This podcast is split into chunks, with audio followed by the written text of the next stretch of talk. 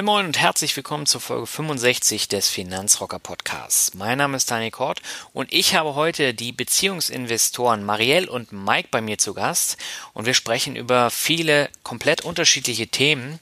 Also die Levermann-Strategie kommt vor, wir sprechen über das Reisen, wir sprechen über den Zinseszins in Beziehung und noch ganz viel mehr. Knapp 80 Minuten dauert das Gespräch. Du kannst also eine ganze Menge mitnehmen. Präsentiert wird dir diese Folge von meinem Buch und Hörbuch Jetzt rocke ich meine Finanzen selbst. Da erzähle ich meine Geschichte, wie ich bei den Finanzen vom Saulus zum Paulus geworden bin und ja, gebe dann auch noch ein paar Tipps. Das Buch kommt bisher sehr gut an. Falls du es noch nicht kennst, dann schau einfach bei Amazon vorbei oder schau dir das Hörbuch über meinen Blog an. Ich verlinke das in dem Artikel und wir gehen jetzt zu den Bewertungen. Auf geht's. Ja, dieses Mal habe ich zwei neue Bewertungen für dich. Die erste stammt von der Finanzdiva und sie schreibt, ich habe im Sommer erst Finanzrocker entdeckt, höre alles nach meinen eigenen unbedarften Bedürfnissen an, während ich bei Ute Sander im Börsenseminar sitze. Da ich schon 50 Jahre alt bin, kommen mir manche Geschichten ein bisschen langweilig, andererseits bin ich sehr beeindruckt von den jungen Frauen, die sich bereits in ihren Zwanzigern bereits Gedanken um Geld sparen und Anlegen machen. Leider beschäftige ich mich jetzt erst damit, hoffentlich wird das auch was. However, es sind für mich als Freiberufler auch sehr viele interessante Tipps und Tricks, wie zum Beispiel Online-Geschäft aufbauen drin. Das Buch habe ich auch gelesen und ich kann mit Fug und Recht behaupten, dieser Autor hat mein Leben verändert. Weiter so, vielleicht möchtest du ja aber auch zu Hip-Hop wechseln. Bis Dense. Ja, Finanzdiva, vielen Dank für die Bewertung zum Hip-Hop werde ich natürlich nicht wechseln. Ähm, ich glaube, das kann ich mir auch beim besten Willen nicht vorstellen. Kommen wir zur nächsten Bewertung. Stand von Ascensia 1003. Ich tippe mal drauf, das ist wieder eine Sie. Und sie schreibt, bin begeistert, hallo Daniel, ich höre deinen Podcast im Nachtdienst und ich bin ziemlich geflasht von so viel Input. Hab mich bis vor einem Jahr nicht sonderlich um mein Vermögen gekümmert und so gut wie nichts gespart. Nun bin ich bei der Vermögensberatung, das hat mir bisher sehr geholfen und ich nehme Stück für Stück die Ruder in die Hand. Viel Erfolg weiterhin. Ja, Asensia, vielen Dank für die Bewertung und den Erfolg, den wünsche ich dir natürlich auch mit der Geldanlage. Und wir gehen jetzt zum Interview.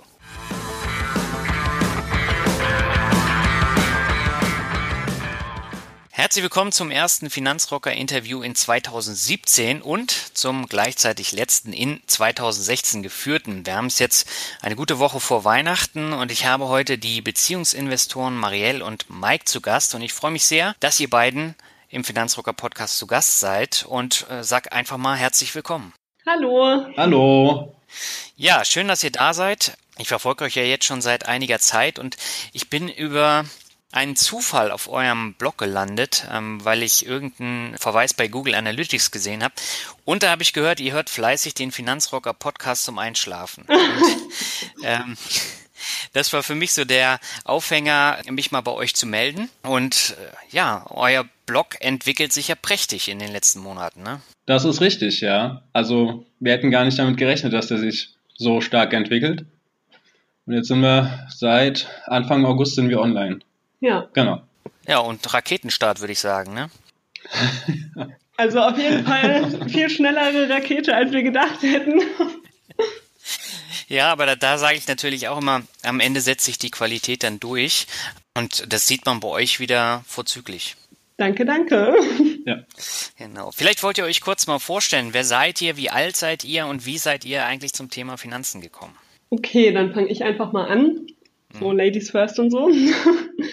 ähm, ich bin Marielle, bin 24 Jahre alt und ähm, ich arbeite in der Personalentwicklung bei einer Unternehmensberatung und habe gerade nebenher meinen Master fertig gemacht.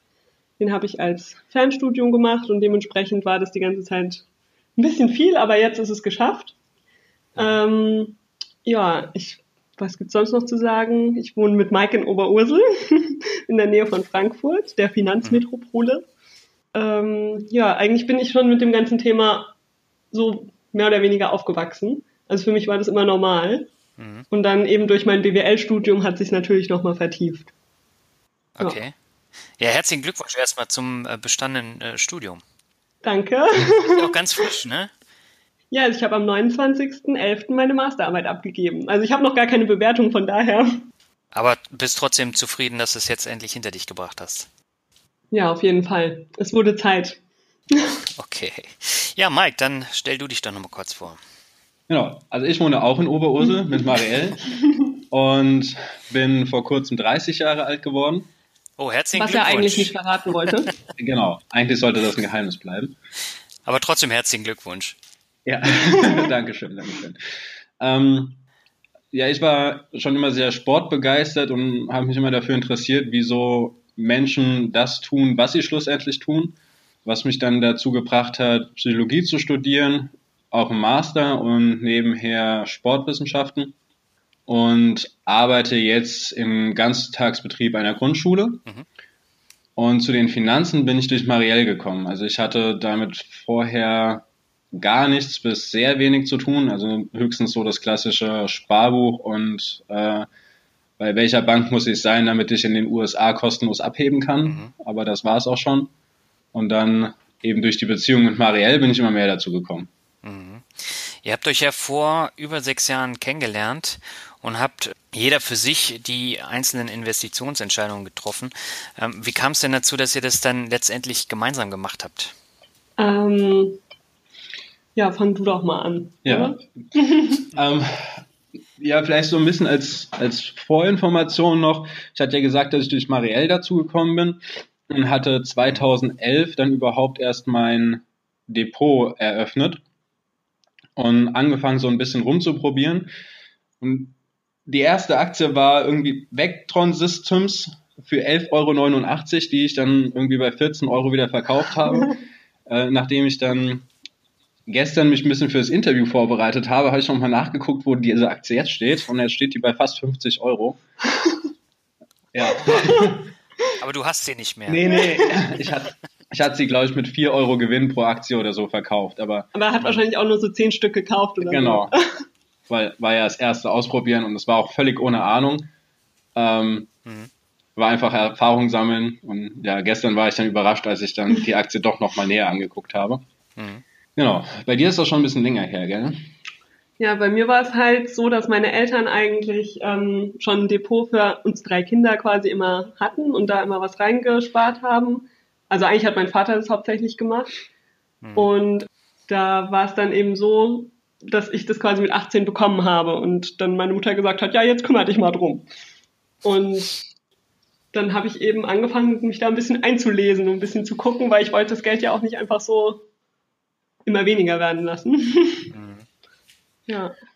Genau. Und so hatten wir eben erstmal quasi unterschiedliche Ausgangspositionen eigentlich. Und dann, ja, am Anfang von der Beziehung ist ja jetzt auch nicht so, dass man direkt anfängt, gemeinsam Aktien zu kaufen oder so. Aber ja. Das wäre doch mal ein schöner Zukunftstrend, oder? Ja, Komm, Schatz, wir kaufen gemeinsam Aktien. Wir schauen jetzt mal an, wie die Bewertungen sind. ja am besten so beim ersten Date. So, also, was kaufst du so für Aktien? Ja, ich glaube, das ist noch ein sehr weiter Weg äh, hier in Deutschland. Äh, leider war, ja. Ähm, auf jeden Fall war es bei uns dann eben so, dass durch, dadurch, dass Marielle sowieso schon das Depot hatte, ähm, einfach auch das zu Gesprächsthemen wurde. Ne? Wenn sie neue Aktien gekauft hat, dann hat sie mir darüber erzählt und wie sie die ausgewählt hat. Und irgendwann war bei mir eben die Neugierde so groß, dass ich auch mein Depot angelegt habe. Was dann immer mehr dazu geführt hat, dass wir uns gemeinsam mit den Dingen beschäftigt haben. Also wir haben uns darüber ausgetauscht, welche Aktien sind denn gut. Wir haben ähm, dann irgendwann eine ähm, Börsenzeitschrift abonniert, die wir gelesen haben und sind dann immer mehr in diesen Austausch gekommen. Mhm. Und 2014, äh, Mitte 2014 war es dann so weit, dass wir gesagt haben, naja, okay, wenn wir das schon alles so gemeinsam machen und darüber sprechen und uns austauschen, wie wäre es denn, wenn wir ein gemeinsames Depot eröffnen, wo wir von der Rendite dann zum Beispiel essen gehen oder irgendeinen Wochenendtrip oder ähnliches finanzieren könnten? Mhm. Dazu ist es allerdings nie gekommen. Okay. Wir hatten ähm, in der Tat äh, für anderthalb Jahre dann genau eine Aktie gekauft. Ja, und ansonsten haben wir eben eigentlich weiterhin beides getrennt gemacht. Und bis es dann eben dann mal so kam, dass wir irgendwie uns beide dieselben Aktien an, ausgeguckt hatten und dann gesagt haben, naja, eigentlich macht es ja wenig Sinn, die separat zu kaufen, beide die Gebühren zu zahlen. Und Vor allem, weil wir halt auch sehr unterschiedliche Depotgrößen quasi hatten. Also dann war es halt einfach, also bei Mike sind die, die Gebühren dann viel mehr noch ins Gewicht geschlagen letztendlich als bei mir. Mhm. Und dann haben wir eben gesagt, na ja, dann können wir sie auch zusammen kaufen und schreiben uns das in der Excel-Tabelle schön auf, wer wem was gehört. Ja.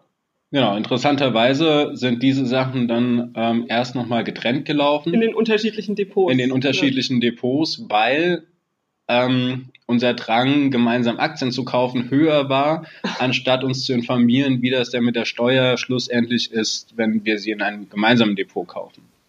Mhm. Ja. Und so ist das dann gekommen, dass wir 2016, also jetzt dieses Jahr, in der Tat keiner von uns eine separate Aktie gekauft hat, sondern wir lediglich separat in die ETFs, die wir besitzen, äh, investieren. Aber alle Aktieninvestments, die wir jetzt in 2016 getätigt haben, waren gemeinsam im gemeinsamen Depot. Mhm. Ihr führt ja auch ähm, Buch über die einzelnen Einnahmen und Ausgaben und auch die Vermögensverteilung. Ähm, ich habe jetzt gerade eure Zahlen für November hier vor mir. Und äh, da habt ihr das aber schon noch strikt getrennt in dieser Auflistung, oder? Ähm, ich weiß nicht, was du jetzt genau vor dir hast, weil so die Ein und Einnahmen und Ausgaben liegt natürlich auch daran, dass wir grundsätzlich noch getrennte Konten haben. Mhm. Also wir haben zwar ein gemeinsames Konto, aber unser Gehalt und so weiter geht alles getrennt. Und wir überweisen dann nur auf das gemeinsame Konto. Deshalb mhm. füllen wir so die Ein- und Ausgaben, Einnahmen und Ausgaben quasi getrennt auf. Und das Depot ist eben so, wir haben natürlich noch so einige Depotleichen in unseren eigenen Depots. Ja. Und auch manche Sachen, die wir einfach länger behalten wollen und die wir eben getrennt gekauft haben. Und eben die ETFs in den getrennten Depots. Und Genau, und in der Auflistung von den Aktien ist es so, dass wir ähm, aus dem gemeinsamen Depot quasi unsere Anteile herausrechnen. Das stimmt, ja. Mhm. Also das heißt, die Entwicklung der Aktien von Marielle und der Aktien von mir, die ja in unseren Updates sichtbar sind, ähm, da sind auch die Aktien aus dem gemeinsamen Depot enthalten, dort aber anteilig herausgerechnet. Ah, okay. Aber rein theoretisch könnt ihr ja dann auch ein Gesamtdepot dann machen in euren äh, Monatsüberblicken, oder? Ja, wir könnten eigentlich auch machen quasi mein Depot, Mikes Depot und unser gemeinsames. Ja. Oder so, ja. Genau. Aber es ist interessant und ich glaube, das ist auch ein Faktor, warum euer Blog so gut ankommt. Ähm, bevor wir aber genau auf den Blog zu sprechen kommen, äh, vielleicht äh, nochmal äh, zur Gründung des Blogs. Ihr habt ja vorher auch einige Finanzblogs gelesen, äh, Literatur besorgt und die gelesen und dann verstärkt mit dem Anlegen angefangen. Aber wie kamt ihr denn auf die Idee, jetzt einen eigenen Blog ins Leben zu rufen? Ähm, ja, wie du schon sagst, wir sind so von Blog zu Blog gekommen und dann ja. irgendwann von Podcast zu Podcast. Ja. Und also das waren jetzt auch nicht nur Finanzthemen, sondern also gerade ich, ich habe auch viele so Frauenblogs gelesen und so Familienblogs, wo irgendwelche ähm, Frauen Fitness-Tipps geben oder von ihren Kindern erzählen. Einfach so, so zur Unterhaltung letztendlich habe ich es gelesen. Mhm. Genau. Und dann hast du gesagt, dass du sowas auch unbedingt gerne hättest. Ja. war so eine Impulsentscheidung, so ich will das aber auch haben. Ich finde das cool und ich hätte das gerne. Ja, und dann hat Mike mich nicht mehr aus der Nummer rausgelassen. Weil hier kann man nämlich nichts einfach so sagen. Da wird man direkt drauf festgenagelt. Oha. Ja.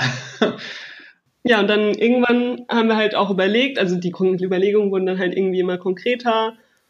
Und dann haben wir uns lange Gedanken gemacht über einen Namen.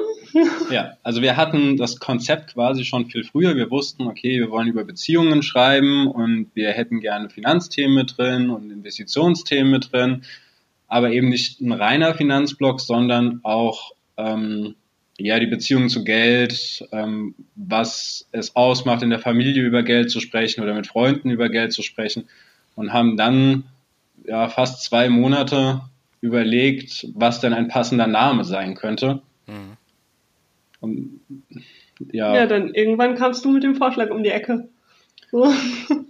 Genau, ich weiß gar nicht mehr, wie er mir eingefallen ist. Irgendwann habe ich einfach geschrieben, wie wäre es denn damit? Und dann hat ich gesagt, klingt gut. Genau, dann waren wir bei Beziehungsinvestoren. Ja, und ähm, im August habt ihr den, glaube ich, ins Leben gerufen, habt ihr gesagt, ne? Genau, also von der Namensfindung bis hin zum ersten Beitrag, äh, das war unser Monatsupdate August, am 1. August auch direkt, äh, waren es zwei Wochen oder so. Also dann ging es echt schnell. Und wie äh, ist es dann mit den Besucherzahlen gelaufen? Ähm, habt ihr von Anfang an schon relativ viele gehabt oder kamen die erst nach und nach? Naja, wir wissen ja nicht, was andere so im Detail haben, aber wir waren total überrascht, wie viele direkt kamen. Also wir haben natürlich auch ähm, bei anderen kommentiert und dann darüber kamen einige, aber man hat echt so gesehen, wie es jeden Tag hochging irgendwie. Mhm. Also, genau. also, nach dem ersten Monat waren wir total überrascht, weil wir eben gedacht haben, dann kommen, keine Ahnung, am Tag zwei, drei Leute oder so. Und letztendlich waren es eben deutlich mehr. Ja, also wir hatten vorher ja schon kommentiert bei den Blogs, aber ab da dann eben mit unserem Klarnamen und der Verlinkung zu dem Blog. Und im ersten Monat hatte uns ähm, dein Kollege Albert geteilt. Mhm. Wir, wir, sind, wir mussten morgens früh ähm, ich habe gedacht, aufstehen. das ist ein Fehler. genau. Wir sind äh, Freitagmorgens ja. um sieben sind wir aufgestanden und Marielle kam zurück ins Schlafzimmer gerannt und meinte, du, wir haben schon 60 Besucher bei uns heute. Und das war, das war in der dritten Woche. Und wir haben das beide für einen Fehler gehalten. und haben dann eben haben auch erstmal rausgefunden, wo, das, wo die Leute herkommen. Genau, ja. über Google Analytics und haben dann gesehen, dass der Finanzvisier unseren Artikel geteilt hatte, was dann auch an diesem Tag zu einer Besucherzahl von 300 Personen oder so führte. Mhm. Das geht schnell bei Albert. Ja. ja. Wir haben uns dann erstmal gefragt, wie viele Leute müssen denn auf seiner Seite sein jeden Tag, damit die dann auch noch zu uns kommen. Ja, also zunächst mal, ähm, ich glaube, das Aufzählen in äh, Alberts Freitagsliste ist ähm, sozusagen so ein Ritterschlag, dass man einen wirklich guten Artikel geschrieben hat. Und äh, die Leute, die sind wirklich heiß drauf, die neuen Link-Tipps von Finanzvisier dann jeden Freitag zu lesen. Und die klicken auch wirklich fast jeden Link da an. Ja, das merkt man echt. Also ja. hätte ich nicht gedacht, dass da die Wirkung so extrem ist. Auch wenn ich selbst da ja auch immer mal geguckt habe, aber ja. Ja, ist aber wirklich ja. nur bei Albert so. Also ja, bei anderen äh, entwickelt sich das erst. Und äh, ich glaube, bei mir hat's fünf oder sechs Wochen gedauert. Und ich habe ihn dann auch ordentlich äh, genervt, glaube ich, mit E-Mails. Aber irgendwann okay. kam es dann auch. ja. ja, und dann ähm, kam Felix von der Finanzblockroll noch dazu, der uns auch sehr, sehr schnell gelistet hat mhm. und worüber auch jeden Monat ein hoher Strom an Leuten zu uns kommt. Und so haben wir jetzt im letzten Monat die 2000 Besucher fast geknackt. Was? Die haben wir geknackt, die 2000, natürlich. Ja? Ja, Oder hallo, unser nächstes Ziel sind 5000. Ah. ja, da siehst du schon, wer bei uns der Google Analytics äh, Experte ist. Ja, das merkt man. Aber ähm, ich meine, das sind natürlich super Zahlen. Euer Blog ist noch kein halbes Jahr alt und ähm, dann habt ihr schon über 2000 Besucher. Äh, das ist natürlich dann auch eigentlich ein Merkmal, dass man einen qualitativ hochwertigen Blog dann eigentlich ins Leben gerufen hat. Ne? Ja, wie gesagt, uns fehlt so ein bisschen der Vergleich. Ist ja unser erster Blog. Na naja, gut, ich kann äh, natürlich auch sagen, bei mir hat es wesentlich länger gedauert, bis äh, ich mehr als 100 Besucher am Tag hatte. Also das ging auch nicht von heute auf morgen. Ich glaube, das hat zwei Monate gedauert. Aber dann ging es relativ schnell. Und bei anderen ist es halt so, ähm, die merken nach einer gewissen Zeit, ja, es kommen nicht so viele und dann schläft der Blog dann auch ein und viele überschätzen oder unterschätzen äh, dann auch die Arbeit, die so ein Blog macht. Ne? Hm. Ich glaube, wir profitieren eben sehr stark von der bereits entwickelten Szene ähm, mhm. im Bereich der Finanzblogs. Also wenn man da guckt, wie viele Blogs jetzt auch schon ein Jahr oder länger vorhanden sind und entsprechend viele Besucherzahlen generieren, weil sie eben sehr interessante Artikel schreiben, da ist das für uns als Neuankömmling etwas einfacher. Ja. Mhm. Das stimmt, aber habt ihr euch äh, nicht gesagt, es gibt schon so viele Finanzblogs, warum sollen wir noch einen ins Leben rufen? Naja, ich wollte ja unbedingt auch einen Blog. ja, das wollen aber viele. Ganz viele Mama-Blogger und äh, Fashion-Blogger und Reiseblogger. Ähm, da gibt's ja äh, Leute wie Santa Meer. Ja, Genau, ja. Das stimmt schon, aber ich, also ich glaube auch, wenn wir jetzt jeweils alleine wären, dann würden wir das wahrscheinlich auch nicht so durchziehen. Also, also ich muss sagen, ich hätte dann bestimmt nach einer Zeit eben genau das Gefühl, was du eben schon gesagt hast, dass man dann sagt, ah ja, oh, da kommen jetzt nicht so viele Leute, dann lasse ich es halt wieder. Und mhm. Da ist es halt echt gut, dass wir das dann zusammen machen und uns da gegenseitig pushen können. Ja, und wir haben auch von vornherein eben gesagt, warum denn noch ein Finanzblock? Ähm, wir sind die Blogosphäre durchgegangen und haben gesehen, okay, es gibt kein junges Pärchen so von unter 30 oder um 30, das genau diesen Bereich abdeckt, also den Bereich zwischen Beziehung und Finanzthemen. Ne? Wie agiere ich denn innerhalb einer Beziehung, wenn es um Sachen Geld geht oder Zukunft geht? Und ähm, wie agiere ich denn nach außen hin oder mit der Familie oder mit Freunden in diesem Bereich? Und das haben wir vermisst. Und das war dann der Grund, warum wir gesagt haben, äh, da müssen wir vorangehen, damit es mehr junge Pärchen gibt, die das auch offen kommunizieren. Ja, vor allem, weil wir halt auch gemerkt haben, dass das auch in unserem äh, Freundeskreis abseits vom Internet eben kaum thematisiert wird. Ähm, da haben wir uns halt gedacht, naja, irgendwie so ein bisschen Austausch wäre da ja schon schön. Das war dann eben auch noch so mit der Grund. Ja. Mhm. Ja, und da merkt man halt, dass da auch ein Konzept dahinter ähm, steht, weil viele Leute machen sich halt nicht Gedanken, was ist nun das Alleinstellungsmerkmal von meinem Blog, was hebt meinen Blog dann von anderen ab? Und äh, das habt ihr euch halt schon klar überlegt und das merkt man eben auch in den Artikeln, in den Themen und deswegen habt ihr so viele Besucher. Das ist jetzt meine Interpretation. Das ist eine sehr schöne Interpretation. Ja, aber ich habe es ja im Jahresrückblick bei der Finanzvisier Rockt auch schon gesagt, äh, ich habe euch da ja nicht umsonst äh, vorgestellt, sondern das hat ja schon einen Grund gehabt.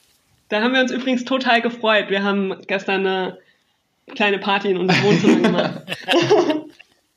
ja, das ist doch schön. Aber es ist auch verdient. Ja, weißt du, wenn man solche Bestätigungen bekommt, dann ist es ja auch viel leichter mit dem Bloggen weiterzumachen und da Motivation zu haben. Ja, ich glaube, das braucht man auch. Und äh, wenn man dann äh, jetzt wie ich auch noch einen Podcast daneben macht, da bekommt man ja gar nicht so viel direktes Feedback, sondern man sieht halt irgendeine Masse, die das hört, aber das Feedback ist dann überschaubar und ähm, da geht's dann halt wirklich konkret um die Zahlen. Ne? Da hat man ja nicht so viele Kommentare.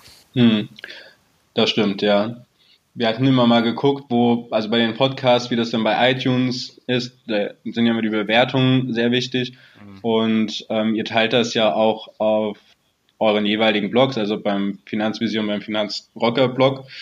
Und da haben wir jetzt auch mal geguckt, ob denn da Kommentare zu dem Podcast kommen und haben in den ersten 24 Stunden jetzt keine entdeckt gehabt. Also das war dann auch eine Überraschung für mich, wo ich eigentlich dachte, naja, okay, da müssten mehr Kommentare kommen. Weil es ja auch schon viel länger auch ist. ein bisschen, bis die Leute es hören und so. Ja, und es ist dieser Medienbruch. Das darf man nicht unterschätzen. Also wenn ich jetzt auf dem mhm. Blog lese, kann ich sofort da was drunter schreiben. Wenn ich einen Podcast höre unterwegs, äh, dann habe ich natürlich weder Zeit noch Lust, das dann in mein Handy einzugeben. Und äh, das dauert dann mhm. immer seine Zeit und viel Feedback kommt nur, wenn du einen sehr kontroversen Podcast hast. Also mein Podcast mit Marc Friedrich, der hatte über 40 Kommentare und äh, der war schon, äh, schon sehr interessant. Daran erinnern wir uns auch. Den haben wir auch zum Einschlafen gehört. Konntet ihr dann schlafen oder hattet ihr Albträume? Mm, also ich kann ja immer schlafen. Ich krieg, also ich könnte ja die Podcasts wahrscheinlich drei Wochen hören, bis ich mal durch bin durch einen. Ja. Ähm, ja, aber Mike kriegt immer ein bisschen mehr mit. Ja, kommt drauf an. Also meistens höre ich die Podcasts dann tagsüber nochmal nach. Also abends ist eher so, ähm, wenn es in den ersten fünf Minuten oder zehn Minuten spannend ist und ich denke, ah ja, das Thema interessiert mich jetzt wirklich, dann nehme ich den Podcast eben dann morgens mit aufs Fahrrad und also aufs Fahrrad zur Arbeit und höre ihn dann nochmal an oder in der Bahn oder im Auto. Ja, aber ich kann das nachvollziehen. Abends ist quasi mehr so ein Filtern. Ja. Ich schlafe bei meinen Hörbüchern auch immer ein, nach fünf Minuten. Aber wenn wir nichts hören, gell, dann kann ich auch nicht einschlafen. Also wenn Mike mal nicht da ist mit seinem Handy, dann liege ich ewig wach und mit den Podcasts dann, dann ich kriege gar nichts mit. Ich kann ja am nächsten Tag kaum sagen, was wir gehört haben. Aber ich schlafe super ein. Ja, das ist doch die Hauptsache. Also ich kann bei meinen eigenen Podcasts nicht einschlafen. Da rege ich mich dann immer drüber auf, wenn ich einen Fehler finde oder so. Ähm, von daher, die höre ich immer morgens. Das kann ich aber verstehen.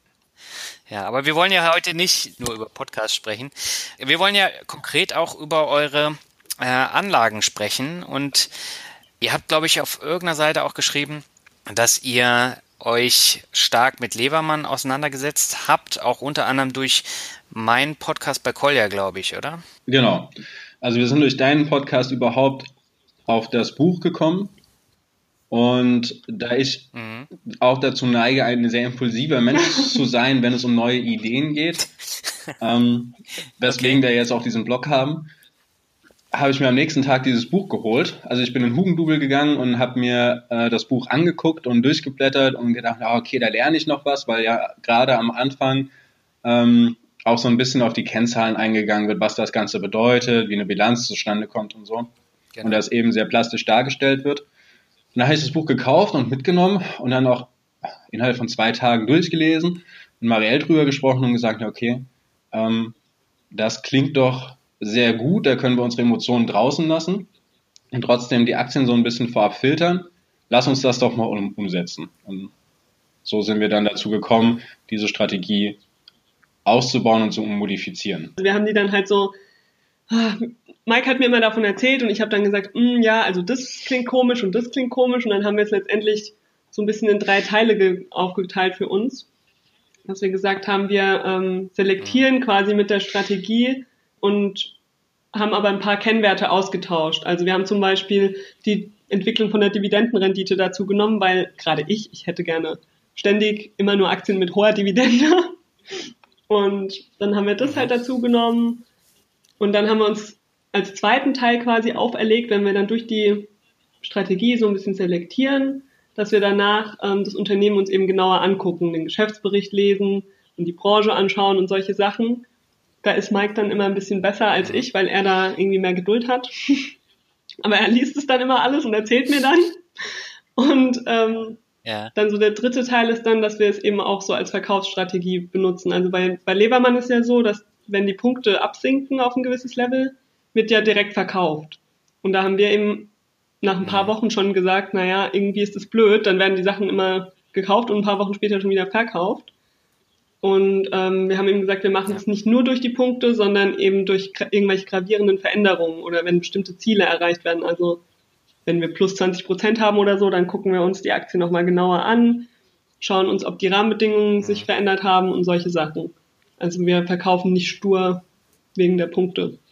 Ja, wir gucken auch, welche Punkte sich verändert haben. Ja. Also es ist ja zum Beispiel auch das KGV ähm, im aktuellen und das durchschnittliche der letzten fünf Jahre enthalten wenn wir die Aktie gekauft haben bei einem niedrigen KGV und jetzt ist die Aktie einfach gestiegen die ganze Zeit und das KGV ist dadurch ungünstiger geworden und führt zu Minuspunkten, dann ist das für uns jetzt nicht direkt ein Grund, äh, die Aktie abzustoßen, da wir sie ja schon halten. Aber es kann eben ein Grund sein, mhm. nicht erst zu diesem Zeitpunkt äh, in das Unternehmen einzusteigen. Äh, ich finde es sehr spannend, Maria, was du gerade gesagt hast, ähm, nämlich die Dividendenrendite. Bei den Levermann-Werten geht es ja auch darum, dass, wenn die Punktzahl halt fällt, dass man die Werte dann verkauft. Bei der Dividendenstrategie geht es ja darum, dass man die möglichst lange hält und nicht verkauft. Beißt sich das nicht so ein bisschen? Mm, ja, vielleicht ein bisschen. Aber das ist ja dann gerade quasi unsere Strategie geworden. Ähm, also wir haben halt einfach gemerkt, dass wir vorher die Sachen oft zu schnell verkauft haben und dass wir dann immer uns im Nachhinein mhm. gedacht haben, oh, eigentlich war das jetzt noch gar nicht nötig, weil eigentlich geht es dem Unternehmen ja gut. Ja. Und ja. ja. wir wollen ja schon auch nicht irgendwie nur kurzfristig hin und her traden. Hm. Also was vielleicht ganz wichtig ist, ähm, wir benutzen die Levermann-Strategie als ein Selektionskriterium. Ja. Also wir können nicht mhm wenn wir mal die ganzen äh, deutschen Aktien nehmen, die in den ähm, Indizes vertreten sind, dann können wir nicht jede Woche oder jeden Monat alle Unternehmen durchschauen und wir können auch nicht alle Geschäftsberichte von den ganzen Unternehmen lesen. Wir können auch nicht alle kaufen. So viel Geld haben wir leider nicht. Genau, wir können auch nicht alle kaufen. Und ähm, das hat uns dazu dann gebracht, dass wir gesagt haben, ja, okay, wir brauchen irgendein Selektionsinstrument, um auf Aktien aufmerksam zu werden, die eventuell unterbewertet sind, die fundamental gut dastehen. Ähm, Und da haben wir dann eben gesagt, okay, wir benutzen die Lebermann-Strategie, um Unternehmen rauszukristallisieren, die momentan ein Kaufwert sind, laut dieser Strategie und betrachten diese dann weiter. Aber unser Anlagehorizont ist trotzdem eher mittelfristig. Mittelfristig heißt nicht für die Rente. Genau, heißt nicht für die Rente, sondern zwischen einem Jahr und fünf Jahre. Ja, für die Rente machen wir dann mhm. ETFs. Okay, das wäre jetzt auch meine nächste Frage. Warum habt ihr euch für eine aktive Strategie entschieden und nicht rein passiv? Weil äh, da müsst ihr ja eigentlich gar nichts machen, außer dann letztendlich die Auswahl des äh, ETFs. Hm, weil Spaß macht. ja, wir haben uns einfach gedacht, es ist zu langweilig, wenn wir nur passiv machen. Also, weil uns interessiert ja einfach das Thema. Das habe ich mir damals auch ja. gesagt. Also mir war das auch viel zu langweilig und ich habe auch viel zu viel Spaß dran gehabt. Und ich glaube, die Levermann-Strategie, die ist für den Einstieg halt echt super, weil man die Kennzahlen halt mehr oder weniger spielerisch mhm. mitbekommt, weiß, worauf es ankommt und kann das dann über Monate dann auch mal testen, ohne dass man jetzt zu viel Geld ähm, äh, dann äh, verliert oder äh, tradet. Und äh, das fand ich zum Beispiel sehr einfach für eine aktive Strategie, um da einzusteigen. Ja, und das Wichtige ist halt echt auch, dass man so die Emotionen rauslassen kann, wenn man so eine Strategie hat. Weil, also gerade ich war da auch immer sehr anfällig für, dass ich immer gesagt habe, oh, die Aktie finde ich toll, die will ich kaufen. Oder dass ich gesagt habe, oh nee, das finde ich blöd, das will ich nicht. Und dadurch hat man eben so feste Kennzahlen, nach denen man das bewertet und einfach so eine Struktur gibt es. Genau, aber das Wichtige ist quasi gewesen, dass äh, das blöd oder toll finden nicht, begründet wird. Ja, begründet wird. Also es war vorher so, ja, Daimler finde ich toll. Aber ja, warum findest du denn Daimler toll? Ja, ist ein tolles Unternehmen. Ja, aber warum denn? Ja, ist halt toll. So, und diesem, diesem Argumentationszyklus so ein bisschen äh, zu entfliehen, ähm, eben ein Konstrukt hinzusetzen, wo es nicht auf dieser emotionalen Ebene ähm, entschieden wird, sondern dass vorher schon eine ähm, rationale Auswahl getroffen werden kann. Ähm, das ist natürlich auch ein wesentlicher Punkt. Äh, wenn ihr beiden da jetzt so diskutiert, da kann ich mir das auch sehr gut vorstellen. Sitzt ihr dann auch beim Frühstück und debattiert über Aktien? Ja, und vor allem, wenn beide eigentlich keine richtige Ahnung haben, gell? weil wir kennen das Unternehmen ja auch nicht besser als der jeweils andere. Und wenn es dann so tolle rationale Argumente sind wie, ja. ja, das ist aber toll oder nee, das ist aber blöd, ähm, da ist es mit den Zahlen schon irgendwie ja. eine bessere Argumentationsgrundlage. Also jetzt ist es eher so, wir haben eben jetzt fünf Aktien oder so, die die Punkte haben. Dann ähm, hm. liest Mike die Geschäftsberichte und erzählt mir dann, was da so drin steht, was er gut findet und was nicht so. Und dann sage ich wieder, oh ja, das finde ich toll. Mhm. Und dann gucke ich es mir nochmal im Detail an und dann sage ich, ja, okay, das finde ich gut, da würde ich mitmachen und da würde ich nicht so mitmachen. Und dann dann mhm. kommen wir quasi erst in die Diskussion eigentlich, nachdem die Punkte erreicht sind und der Geschäftsbericht gelesen wurde. Und wir tauschen uns nicht mehr über die ganzen uninteressanten Werte überhaupt aus, quasi. Ja. Was vielleicht auch noch wichtig ist, ähm, nochmal auf deine Frage zurückzukommen, warum nicht rein passiv? Weil wir durch dieses aktive Raussuchen und Beschäftigen mit dem Unternehmen auch wesentlich mehr lernen. Also dadurch, dass ich die Geschäftsberichte lesen muss, ähm, lerne ich einfach wesentlich mehr über die Unternehmen, ich lerne mehr über die Branche, ich lerne mehr mit den Kennzahlen, die in den Geschäftsberichten drin umzugehen. Das heißt, ich baue mir einfach einen Erfahrungsschatz auf, den ich nicht bekommen würde, wenn ich rein über die ETFs investieren würde. Hm.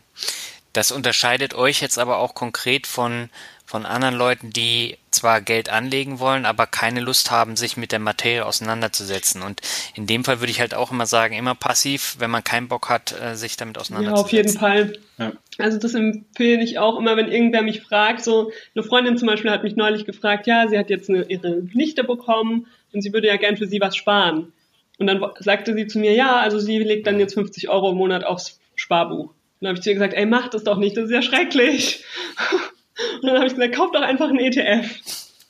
Und dann habe ich ihr eben kurz erklärt, was ein ETF ist. Und dann hat sie gemeint, ja, aber hm, soll ich das machen? Dann habe ich gemeint, ganz ehrlich, es kann nicht schlechter sein, als 50 Euro auf die Bank zu legen.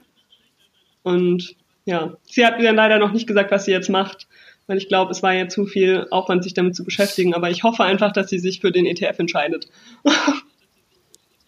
hm.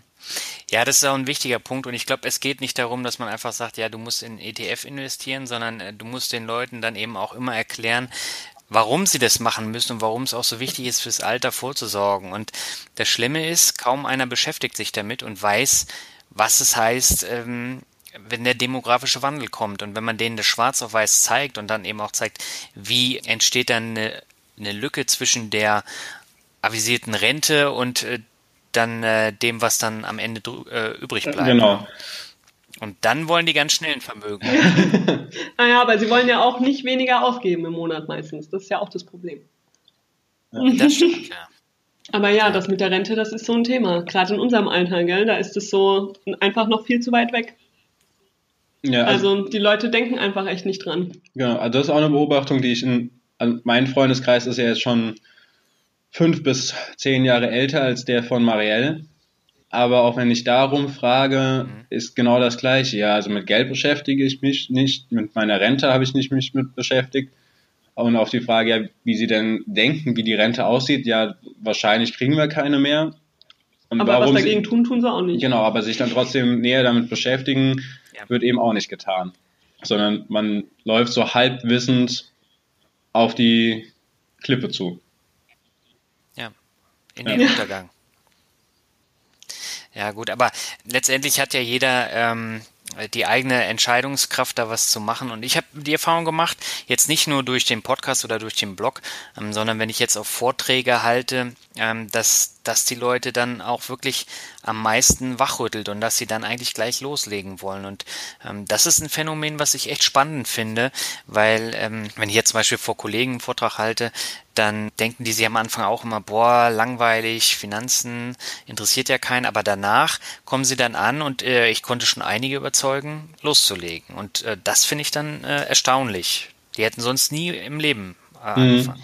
Ja, also, wahrscheinlich durch den persönlichen Bezug dann. Ja. Genau, aber es ist auch eine, genau. in der Tat eine Beobachtung, die wir jetzt durch den Blog gemacht haben. Ähm, er ist, also es wird immer mehr Gesprächsthema. Und zwar nicht nur, dass wir das machen, sondern eben auch über die Inhalte, die wir schreiben. Also in, also, so, in so einem Freundes- und Bekanntenkreis, Mike, genau. Jetzt. Genau, also wir werden aktiv äh, von unseren Familien drauf ja. angesprochen, von Freunden drauf angesprochen, von Bekannten drauf angesprochen, wie wir das dann machen und was denn da so passiert und ob wir denn nicht mal beraten könnten. Da wurde ich jetzt auch schon zweimal drauf angesprochen. Also in der Tat bewegt sich was. Mhm.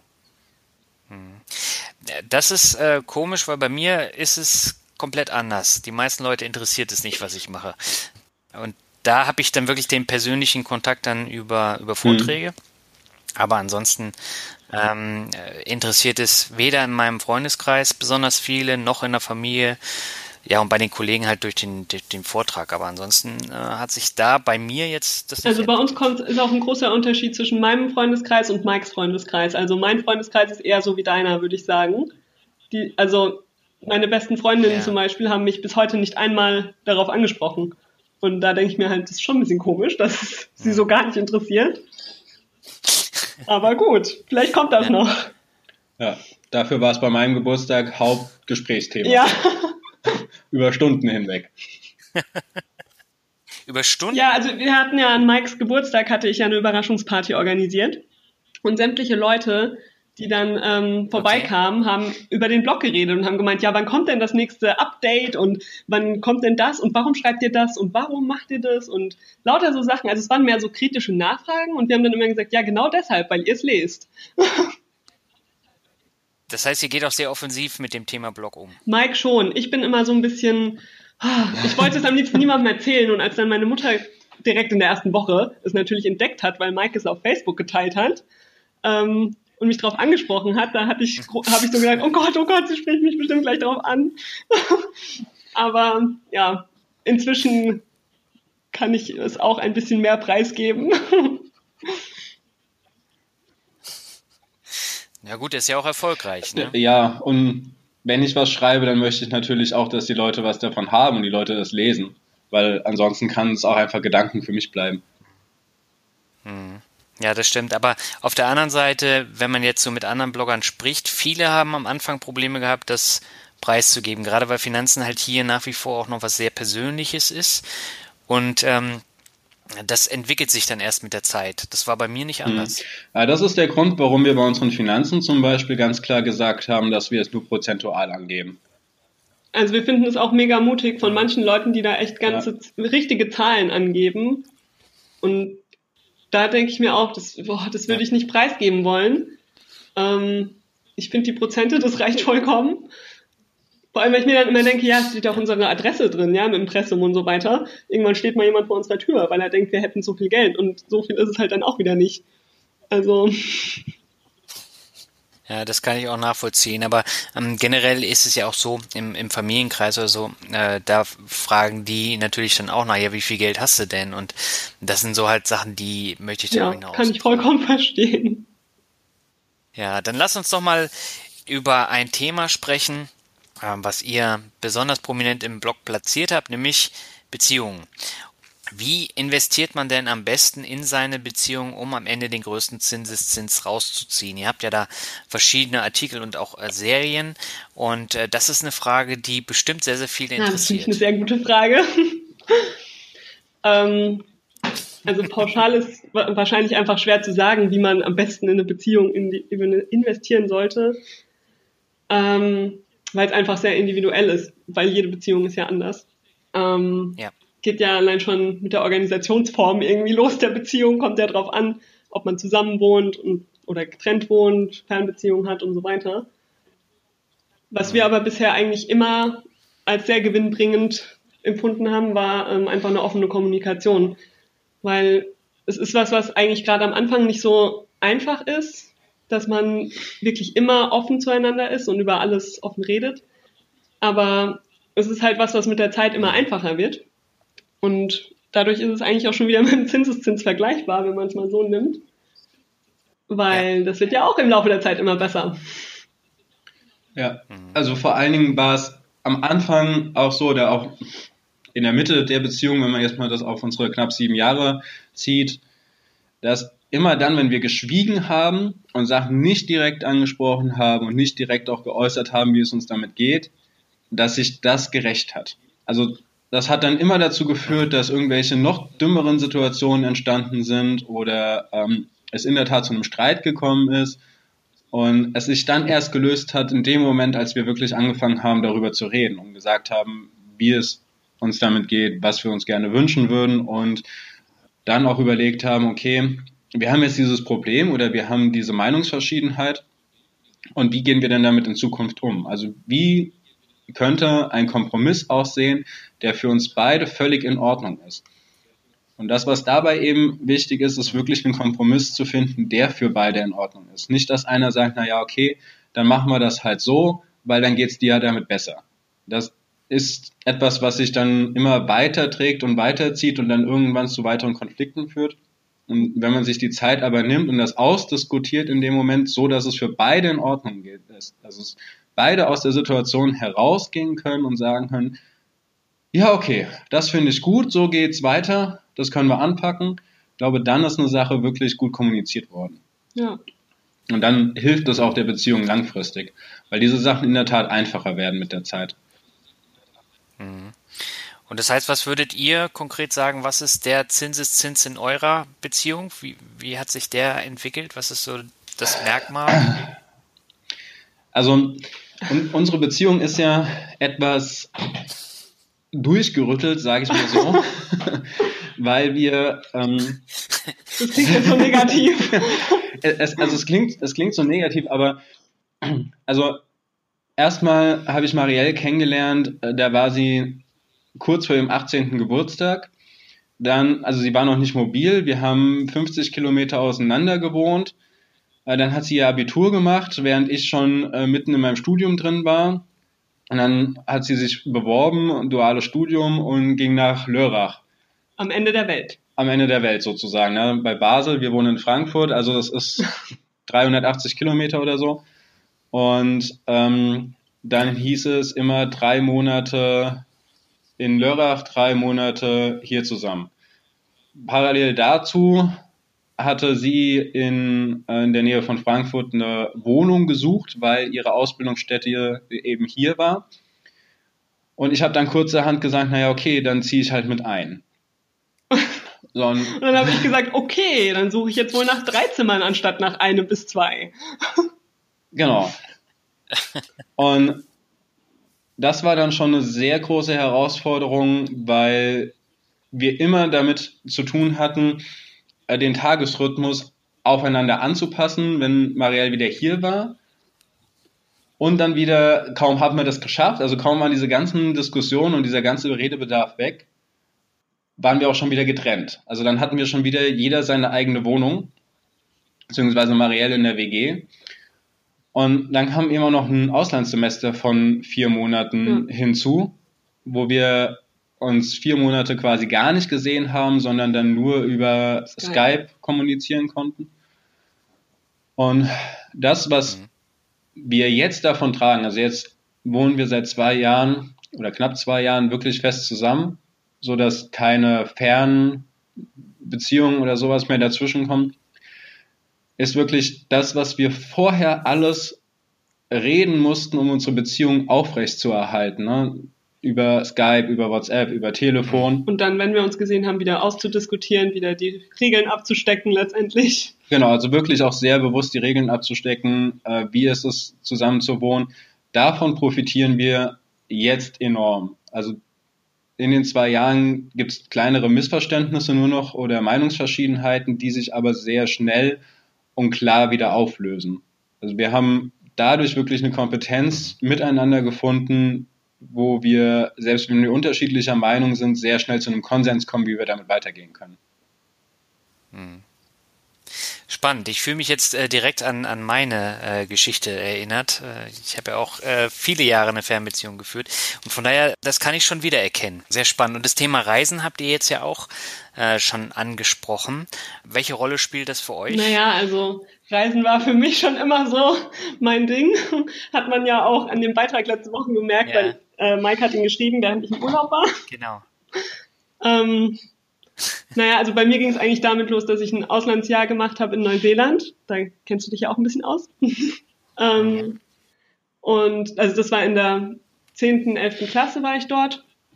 Und äh, das war so eigentlich so der Auslöser. Danach wollte ich immer wieder weg.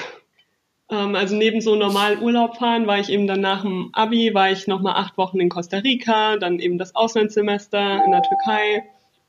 Und ja, also durch für mich war das irgendwie immer normal und für Mike war Reisen jetzt nicht so der mega Fokus im Leben. Ähm, der war dann eher so, dass ich immer gesagt habe, jetzt komm doch mal, jetzt machen wir doch mal was. Und er hat dann immer gesagt, ja, aber das kostet so viel. Und ich habe immer gesagt, bei Reisen ist mir Geld wirklich egal. ja, ja, aber inzwischen habe ich ihn soweit. Nächstes Jahr will er dann mit mir nach Australien und Neuseeland. Also da hat er jetzt doch Bock drauf. Sehr gut. Und das kam in dem letzten Artikel auch rüber, Mike. Also da hast du ja gesagt, wie wichtig das Reisen dann letztendlich auch für die Beziehung und auch für den Charakter ist. Ne? Äh, ja, definitiv. Also so, so ganz abgeneigt vom Reisen war ich ja noch nie, sondern für mich war wirklich immer ausschlaggebend, dass die Sachen, die weit weg sind, auch viel Geld kosten. Und ich vorher nicht so wirklich den, den Sinn darin gesehen hatte, dass also dafür, für so einen kurzen Zeitraum. Ne? Also Kenia waren wir, was, zwölf Tage oder so? Zehn Tage Oder zehn Tage nur. Ähm, warum sollte ich den Stress mit der weiten Reise auf mich nehmen? Warum sollte ich so viel Geld dafür bezahlen, wenn es nur so ein kurzer Zeitraum ist? Ich selbst war ja auch ein Jahr in den USA und würde behaupten, oder behaupte sehr stark, dass das die beste Entscheidung meines Lebens war. Also, dass sie mich charakterlich einfach unfassbar geprägt hat, die Zeit in den USA ich aber in Kenia auch nochmal gemerkt habe, dass selbst eine sehr kurze Zeit von zehn Tagen, gerade jetzt als Paar, unglaublich bereichernd sein kann, weil ich nicht nur meine Eindrücke hatte, sondern am Ende des Tages hatte ich auch noch die Eindrücke von Marielle und wir hatten auch noch den Eindruck, den wir mhm. zusammen generiert haben. Also dadurch, dass wir ja miteinander reden und die Geschehnisse des Tages Revue passieren lassen, entsteht ja noch was Drittes, was vorher gar nicht da war. Das ist jetzt übrigens auch entstanden bei dem Beitrag. Also er hat ihn geschrieben und ich habe ihn ja dann erst quasi gelesen, als ich zurück war und er schon ein paar Tage online war. Und ich habe ihn gelesen und ich habe ja. teilweise mir so gedacht, boah, stimmt, da habe ich überhaupt nicht mehr dran gedacht. Und bei manchen Sachen war ich auch echt ein bisschen gerührt. Da habe ich mir so gedacht, oh, wie schön, dass er das so empfunden hat. Und habe mich halt auch einfach nochmal total daran erinnert, was wir für eine spannende Zeit da einfach zusammen hatten, weil es ist jetzt auch schon wieder ein bisschen her und es, also, ich fand den Beitrag ganz toll. Ja, der war auch wirklich toll. Und das Spannende ist ja, man merkt es ja in meinen Podcast-Interviews auch immer wieder. Das Thema Reisen ist bei vielen ähm, ziemlich weit oben, aber da geht es halt nicht um die Woche Mallorca oder die Woche Kanaren, sondern es geht dann wirklich darum, ein bisschen länger an einem Ort zu bleiben, wenn man die Möglichkeit dazu hat und dann auch mal so ein bisschen in den Alltag einzutauchen und komplett andere neue Eindrücke zu bekommen und dadurch entwickelt man sich weiter und das entdeckt man halt in vielen Interviews und ich merke es eben auch in sehr vielen Gesprächen. Ja, du erwähnst ja Neuseeland auch immer wieder. Du warst ein ja. halbes Jahr dort, oder? Genau, sechs Monate war ich da. Und das hat auch sehr, sehr viel gebracht. Also so Bist rein du dort rumgereist oder warst du? Ich war vier Monate in Oakland cool. und bin dann ähm, zweimal rumgereist. Also zweimal okay. komplett, einmal mit dem Bus, einmal Und was war besser? Also was würdest du uns für nächstes Jahr empfehlen, Bus oder Auto? Äh, mit dem Auto. Also mit dem Auto, da hat man ähm, viel mehr Möglichkeiten. Mit dem Bus äh, schafft man das in drei Wochen. Also wenn man nicht so viel Zeit hat, dann ähm, kann man zum Beispiel mit Kiwi Experience, hab ich's gemacht, ähm, komplett über beide Inseln. Und man hat dann halt diese ganzen Action-Sachen äh, damit dabei. Die hat man mit dem Auto nicht unbedingt, weil man viele auch gar nicht so entdeckt in den Reiseführern, die die jetzt da mhm. im Angebot haben bei der Bustour. Also Blackwater Rafting in den Höhlen mit so einem komischen Ring. Ähm, da kommt man jetzt auch nicht so einfach drauf oder das Whitewater Rafting in so einem versteckten Valley. Das waren schon Sachen, die hätte ich. Ja, cooler. Ich glaube, da gucke ich dann auch nochmal nach. ja, das Spannende ist ja, jetzt gerade während wir sprechen, ist ja einer meiner Podcast-Gäste für einige Monate in Neuseeland und der dreht ja immer seine Vlogs mit seiner Frau zusammen. Und da habe ich schon, ähm, ja, also da würde ich schon gerne hin, wenn ich Ja, also so geht's mir auch. Ich würde auch gerne mal wieder nach Neuseeland. Und vor allem halt auch für eine längere Zeit. Ich finde, das ist, das ist halt echt so ein Land, das lohnt sich einfach nicht für einen kurzen Zeitraum. Ja, es kommt immer drauf an, aber ich glaube, da kommt es ja. äh, wirklich drauf an, wie viel Urlaub man hat. Ne? Also wenn man die Möglichkeit hat, da länger hinzugehen, dann äh, sollte man es machen. Und wenn man nicht die Zeit hat, dann hat man ja schon mal mit dem Jetlag zu kämpfen. Das stimmt. Bevor man naja, mal gucken, wie weit ne? wir kommen mit unseren fünf Wochen Urlaub nächstes Jahr. Hm. ach, da kommt man bestimmt weit. Also Sydney haben wir auch noch mitgemacht und äh, da waren wir auch gut. begeistert. Wir nehmen das in Angriff, Jens, die Planung. also ich dann. okay. Ihr habt ja fürs kommende Jahr eure Hochzeit äh, geplant. Also nicht nur Urlaub, sondern auch nochmal ein großes Ereignis. Da schreibt ihr auch Updates im, im Blog. Warum geht ihr so offensiv? Naja, ist ja ein schönes Thema. Thema. ja, ist ja, aber auch ein persönliches. Thema. Ne? Wobei ich finde, so persönlich ist es bisher eigentlich noch nicht geworden. Also wir haben zwar noch ein paar persönlichere Pläne über das Hochzeitsupdate. Mhm. ähm, also auf die Idee sind wir eigentlich dadurch gekommen, gerade weil ich ja auch immer schön die ganzen Frauenblogs lese, gell? Und da eben auch über die bisschen anderen Themen geht als nur Finanzen. ähm, und dann war es halt auch einfach so, mhm.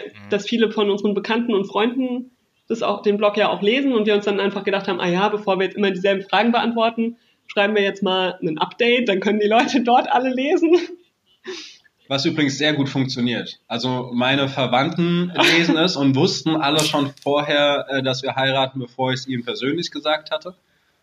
Und ähm, okay. auch meine Freunde sind sehr viel auf dem Blog unterwegs, nur wegen dem Hochzeitsupdate, äh, weil die das auch einfach alle wissen müssen oder wissen wollen. Das sind alles so Stalker. Genau. und ja. Okay. Ja, und was dann auch noch sowas war, war, dass wir, also in unserem Freundes- und Bekanntenkreis sind wir so irgendwie so ziemlich die Ersten, die jetzt heiraten. Und dementsprechend haben wir uns auch halt einfach gedacht, wenn wir das jetzt online ein bisschen teilen, vielleicht kriegen wir dann noch so den einen oder anderen Tipp, den wir, woran wir nicht denken, weil so eine Hochzeit ist ja ein Planungsaufwand von, keine Ahnung, also ist ja schrecklich, was einen die Leute dann immer alles fragen, was man schon alles gemacht haben sollte. Und ähm, ja, das kamen auch schon echt ein paar ganz gute Tipps. Also, ja. nicht, was hatten wir da jetzt schon? Na, wir hatten äh, Tipps zu der Australienreise. Ja. äh, welche Küste. Das, äh, also wir haben ja momentan drin, dass wir die Ostküste bereisen würden, aber da kam auch der Tipp, dass die Westküste landschaftlich sehr viel zu bieten hätte. Also das heißt, da kommen einfach noch mal ein paar andere Perspektiven mit rein. Mhm. Und ich glaube, wir haben auch schon den einen oder anderen Tipp zu unseren Eheringen erhalten, wo ja, genau. wir auch überhaupt keine Erfahrung haben, da ich gar keinen Schmuck trage und Marielle auch keine Ringe. Ähm, da sind wir auch total unbedarft. Also da ging es um den Preis. Wir wussten halt nicht, wir haben halt mal was angesetzt mhm. bei unserer ersten Budgetplanung, die wir veröffentlicht haben. Und dann haben wir uns erstmal sagen lassen, dass so Ringe ja eigentlich teurer sind, aber dass der Goldpreis im Moment ja ganz gut sei. Also. Okay. Ja, also es ist letztendlich einfach so eine, so eine Möglichkeit, einfach nochmal in einen Austausch eigentlich zu kommen. Und letztendlich eine Zeitersparnis, mhm. um nicht die immer selben Fragen zu beantworten. Ja. Also ich habe tatsächlich Freundinnen, die sind dann so, ich veröffentliche das Hochzeitsupdate und eine halbe Stunde später habe ich eine WhatsApp-Nachricht, ah, ich habe gerade gelesen und hast du schon gehört und was hältst du davon und so. Also die nehmen dann richtig sofort Bezug drauf und dann denke ich mir, aha, okay. ja, das ist ja cool. Das heißt, die Reise wird dann eure Hochzeitsreise konkret sein? Genau, also dann quasi ein, fast ein halbes Jahr später. Wir haben uns überlegt, dass wir, wir wollen ja im Juni heiraten und dass wir dann eben im Dezember und Januar nächstes Jahr mhm. die Reise machen, damit wir dann eben in die Sonne kommen und dann ein halbes Jahr nach der Hochzeit auch noch was von haben, sozusagen. Okay. Ja, das klingt ja spannend. Äh, aber ich finde es sehr interessant, dass so viele Freunde, Bekannte, Familie äh, euren Blog lesen und dass ihr da auch eine hohe Interaktionsrate dann im privaten Bereich Aber ich glaube, viele davon, also gerade meine Freundinnen, lesen, glaube ich, auch wirklich nur das Hochzeitsupdate. Also ich glaube, die lesen auf keinen Fall die Aktienvorstellungen. Da haben sie mich zumindest noch nie drauf angesprochen. Ist das Nein, bei der, der Familie, Familie genauso? Ist nicht ganz so. Die lesen, glaube ich, eher alles. Also ja. vor allem meine Mutter liest, glaube ich, alles. Ja, also meine Mutter liest auch alles, definitiv. Ähm, mein Vater bekommt es dann wahrscheinlich eher von meiner Mutter erzählt. ähm, ja, aber in meinem Bekanntenkreis auch eher, eher das Hochzeitsupdate. Zumindest ist es das, worauf ich am häufigsten angesprochen werde und die höchste Vorfreude äh, vorhanden ist. Also wir hatten jetzt Weihnachtsfeier vom Verein aus und da war es auch wieder Thema und dann haben sie gesagt, ja, jetzt ist ja wieder Mitte der Woche, äh, Mitte des Monats, Mitte des Monats, euer Hochzeitsupdate kommt jetzt bald, ja. Wir sind ja schon so gespannt. Und ähm, also es ist schon etwas, was die Menschen auf den Blog zieht und was so ein bisschen anscheinend das Bedürfnis befriedigt, äh, da mehr über uns erfahren zu können, also ein bisschen den persönlichen Einblick auch gibt. Hm. Wo wollt ihr denn mit eurem Blog konkret noch hin? Habt ihr da irgendwelche Ziele, die ihr erreichen wollt oder wollt ihr einfach machen und nicht groß drüber nachdenken? Hm. Also wir haben uns da die ersten paar Wochen schon Gedanken zu gemacht. Allerdings ist es so, dass wir ein bisschen überwältigt sind oder waren und sind von der Zustimmung, die wir jetzt erhalten haben in den vergangenen Monaten, so dass wir das Ganze noch mal ein bisschen neu evaluieren müssen. Also ähm, also wir werden uns jetzt auch wie wie auch schon im vergangenen Jahr gemeinsam Gedanken darüber machen, was wir zusammen in 2017 erreichen wollen, jetzt erstmal unabhängig vom Blog und was wir auch getrennt in 2017 erreichen wollen. Und im Zuge dieser Gedanken werden wir uns auch intensiv mit dem Blog auseinandersetzen. Also was könnten weitere Inhalte sein? Äh, wie können wir den Blog entwickeln? Und da sind auch schon durchaus Ideen drin, so dass wir sagen, na ja, also ein Podcast wäre auch eine Sache, die uns zum Beispiel sehr interessieren würde, weil wir da auch schon ein Konzept seit ein paar Wochen im Hinterkopf haben, was so in der Schriftform nicht wirklich gut ankommen würde, aber eben als Audio wahrscheinlich doch die Leute interessieren könnte. Ja, über Videos haben wir ja auch schon nachgedacht, aber das fanden wir dann irgendwie nicht so. Also ich vor allem fand es nicht so cool. Ich will mich nicht in ein Video setzen. da ist so ein Podcast irgendwie besser. Genau. Ja, und. Hm. Das sind ja interessante Pläne. Äh, ich äh, muss auch gerade mal nachdenken. Ich hatte da anfangs ja auch die Pläne, da noch Videos zu machen und so, aber irgendwann war mir das dann zu viel. Aber so beim Podcast da kann man sich eigentlich ziemlich frei ausleben und hat nicht diese ganz extreme Nachbearbeitung, die man jetzt zum Beispiel bei einem Video hat. Also das ist schon ein ganzes Stück ja, aufwendiger. Genau. Nee, aber also wir haben bisher, der Blog hat ja relativ spontan gestartet eigentlich und bisher hat es eigentlich echt ganz gut geklappt, dass wir immer so gesagt haben, ah ja, darauf haben wir jetzt Lust und das ist cool, das probieren wir jetzt einfach mal. Und ich denke mal, so werden wir es auch im Groben weitermachen, dass wir uns einfach überlegen, woran hätten wir denn Spaß und was könnte die Leute interessieren. Und ähm, dann probieren wir es einfach. Ja, wenn es nicht funktioniert, werden wir es merken.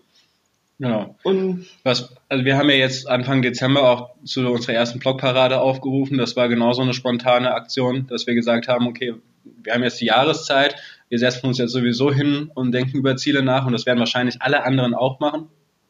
Äh, warum sammeln wir das nicht einfach mal und bringen dann Anfang des Jahres äh, darüber einen gesammelten Mehrwert an eine breite Leserschaft ran. Ja. Aber das war. Aber kam auch eigentlich eben, eben, kam dadurch, dass wir uns überlegt haben, worüber wollen wir denn ab Januar schreiben und uns dann eben überlegt haben, dass wir was über Ziele schreiben wollen und was unsere Ziele sind und wie man eben als Paar Ziele entwickeln kann, solche Sachen. Und so kamen wir dann einfach drauf und dann haben wir eben auch gesagt, ah ja, probieren wir mal. Und ich denke, so machen wir es auch weiter. Hat bisher gut geklappt. Aber wenn du noch einen Tipp hast, dann immer her damit. Ich habe bestimmt viele Tipps, aber die sollten wir dann abseits vom Podcast dann äh, Sonst, sonst artet der jetzt äh, noch mehr aus, der Podcast. Ähm, von daher, ich würde jetzt noch eine Frage im normalen Teil stellen. Ähm, was sind denn eure finanziellen Ziele für das kommende Jahr? Ihr könnt ja dann wahrscheinlich nicht ganz so viel zurücklegen, wenn ihr ähm, eine lange Reise plant, die Hochzeit plant. Das äh, kostet natürlich auch ein bisschen Geld. Aber ähm, trotzdem habt ihr da irgendwelche finanziellen Ziele? Also wir haben auch im Blog ja schon des Öfteren durchschauen lassen, dass uns das Thema Immobilien sehr interessiert. Einfach dadurch, dass ähm, Marielles Familie selbst ein paar Immobilien hält und auch die Wohnung, in der wir jetzt momentan wohnen, eben eine Eigentumswohnung von ihrer Mutter ist. Und wir da mhm. eben auch Erfahrungen im, in unserem Familienkreis haben, die wir gerne auch selbst nutzen würden, weshalb im kommenden Jahr unter anderem der Kauf einer Immobilie anstehen würde. Also das wäre in der Tat eine Sache, die wir angehen wollen. Ja, das wäre so mhm. das hauptfinanzielle Dings, was wir schon so konkret sagen können. Ansonsten wollen wir natürlich die Aktieninvestments schon weiter voranbringen. Ähm, und eigentlich ist es mit dem mhm. Geld jetzt schon ein bisschen entspannter geworden, weil ich muss ja jetzt keine Studiengebühren mehr zahlen, endlich. Und ja, von dem Geld können wir auch einen Kredit abzahlen, okay. würde ich sagen. Genau. Über konkrete Ziele haben wir uns jetzt noch gar keine Gedanken gemacht, weil Marielle war jetzt im Urlaub und davor war die Masterarbeit, also da war einfach unsere Woche wirklich zu und wir werden uns jetzt äh, die drei Wochen um Weihnachten rum darüber wirklich Gedanken machen, okay, was sind unsere konkreten Ziele und wie planen wir die ganzen zu erreichen. Mhm. Okay. Ähm, ja, dann lasst uns doch mal jetzt zum entspannten Teil kommen, nämlich zum Word Shuffle. Und ich habe mir ein paar Begriffe rausgesucht und ich würde einfach sagen, wir machen das mal abwechselnd. Das heißt, äh, ich stelle jedem abwechselnd dann einen Begriff vor und beginnen würde ich gerne oh mit Gott. Marielle und mit Eintracht Frankfurt. Oh, Eintracht Frankfurt. ja, das ist mein Verein, würde ich mal sagen. ähm, ich habe, mein Papa hat irgendwann mal, als die Eintracht aufgestiegen ist, vor ein paar Jahren, ich glaube 2005 oder so, hat er gesagt, so, er kauft jetzt Dauerkarten. Und dann hat er drei Dauerkarten gekauft, zwei Kinderkarten und eine Erwachsenenkarte. Und dann ist er mal mit zwei von uns drei Kindern hingegangen. Und somit mhm. konnte ich gar nicht drum herum und wurde zum Eintracht-Fan erzogen. und jetzt ist es eigentlich immer so, alle zwei Wochen so mein Treffpunkt mit meinen beiden jüngeren Brüdern das, weil wir haben die Dauerkarten eben nach wie vor und okay. dann treffen wir uns da immer und schauen uns die Eintracht an in guten wie in schlechten Zeiten. Okay, ich habe schon gehört, äh, du bist auch in der Nähe vom Fanblog, aber da, wo man nicht nass Ja, ja, genau. Wo hast du das denn gehört? Das ist ja Tja, man hat so seine Quellen. Ja, ne? ich merke schon. Ja, also wir sind schon im Stehblock, aber der Stehblock bei der Eintracht ist unterteilt in quasi drei Teile und in der Mitte sind die wirklichen Ultras. Und da kann man eigentlich kaum rausgehen, ohne mit Bier überschüttet zu werden. und wir stehen eben links davon. Mein Vater hat es immer meiner Mutter ja. als den Familienblock verkauft. Ähm, ja. Okay. Ob es für meinen kleinsten Bruder, Bruder so gut war, so jung schon dort regelmäßig ins Stadion zu gehen. Also er konnte ein paar Kraftausdrücke, die ich, äh, obwohl ich fast sechs Jahre älter bin, nicht kannte. Ziemlich früh. Aber ja, trotzdem ist es schön, immer hinzugehen. Okay. Okay, Mike, gehst du auch zum ähm, Fußball? Nee, also ab und zu werde ich eingeladen und gefragt und dann kommt es ganz stark darauf an, wer denn der Gegner ist und was für ein Wetter ist. Und dann so einmal in der Saison gehe ich mit. Am liebsten geht er mit zu den Bayern. Okay. Aha. Ja. Okay, wie die meisten. Ja, es ist so ein. Oh, weiß auch nicht. Wer versteht das schon, gell, wie man Bayern-Fan sein kann? ja, da äh, stimme ich dir völlig zu. Mike, dann kommen wir mal zu einem Begriff von dir und der lautet Schwimmen. Ja, mein Leben sozusagen oder äh, der Großteil meines Lebens. Angefangen hatte es damit, dass wir immer ähm, campen waren. Also wir hatten einen, einen Dauerstellplatz in Itstein gehabt und da war ein Freibad mit an diesen Campingplatz angekoppelt was dazu geführt hat, dass ich den ganzen Tag mhm. im Wasser war. Und dann habe ich irgendwann gesagt, okay, ich möchte das gerne im Schwimmverein machen und habe dann mit viermal die Woche Training angefangen. Bin dann zwei Jahre später in die USA und habe das hochgezogen auf achtmal die Woche, also acht Einheiten die Woche und habe dann in, als ich wieder zurückgekommen bin, nach Frankfurt gewechselt und habe dort zwölf Einheiten die Woche trainiert. Also richtig leistungsmäßig. Und dann ist leider unsere Mannschaft zerbrochen, weil die Trainerin ist weggegangen und daraufhin hat ein Großteil aufgehört oder hat die Vereine gewechselt, worauf ich dann den aktiven Schwimmsport sein lassen habe, aber als Trainer weitergemacht habe. Zehn Jahre lang, neben meinem Studium angefangen mit ganz kleinen Kindern und ich hatte erst angefangen, Physik und Mathe zu studieren und habe durch meine Trainertätigkeit mit den Kindern eben gemerkt, dass ich viel lieber mit Menschen zusammenarbeiten möchte. Weshalb ich dann das Studium gewechselt hatte. Mhm. Und es hat jetzt ultimativ dazu geführt, dass ich eben im Ganztags an der Grundschule arbeite. Also es hat schon mit den größten Einfluss auf mein bisheriges Leben gehabt. Und da gibst du jetzt auch wieder Schwimmstunden. Stimmt, da gebe ich jetzt auch wieder Schwimmstunden. ja, und habe da wirklich mit allen Altersklassen bisher gearbeitet. Mhm. Mike hat übrigens auch mir Schwimmen beigebracht. Ja, Echt? weil ich konnte mich gerade so über Wasser halten. Er hat es mir zwar nicht gesagt, dass es, er es nicht als Schwimmen bezeichnen würde, als ich ihm das erstmal vorgeschwommen bin, aber ein paar Jahre später hat er mir dann gesagt, dass das kein ja. Schwimmen gewesen sei. Und jetzt kann ich's. okay. Sehr gut.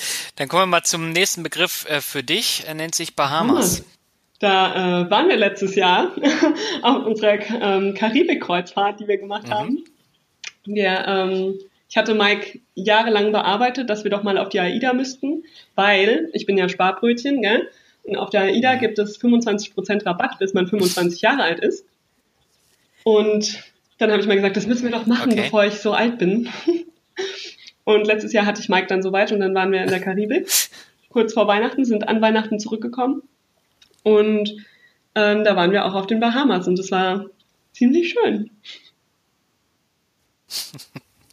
Okay. Mike, der nächste für dich ist Rockmusik. Gott sei Dank hat er Ja, ähm, war Mariels größte Befürchtung, dass sie den bekommt. okay. Ich liebe Rockmusik.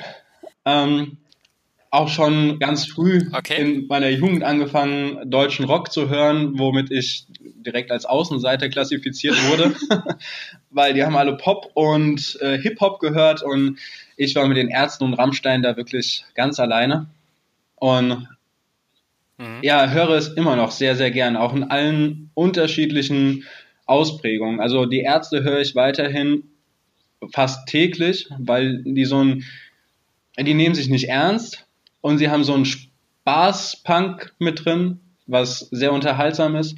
Aber ich höre auch viel Klassikrock, gerade wenn ich die Artikel schreibe Dann läuft ruhige Rockmusik im Hintergrund, da es mir hilft, mich zu fokussieren und in so einen Flow-Zustand zu kommen. Und ja, alles, was quasi mit echten Instrumenten zu tun hat, äh, bin ich sehr für zu begeistern. Sehr sympathisch.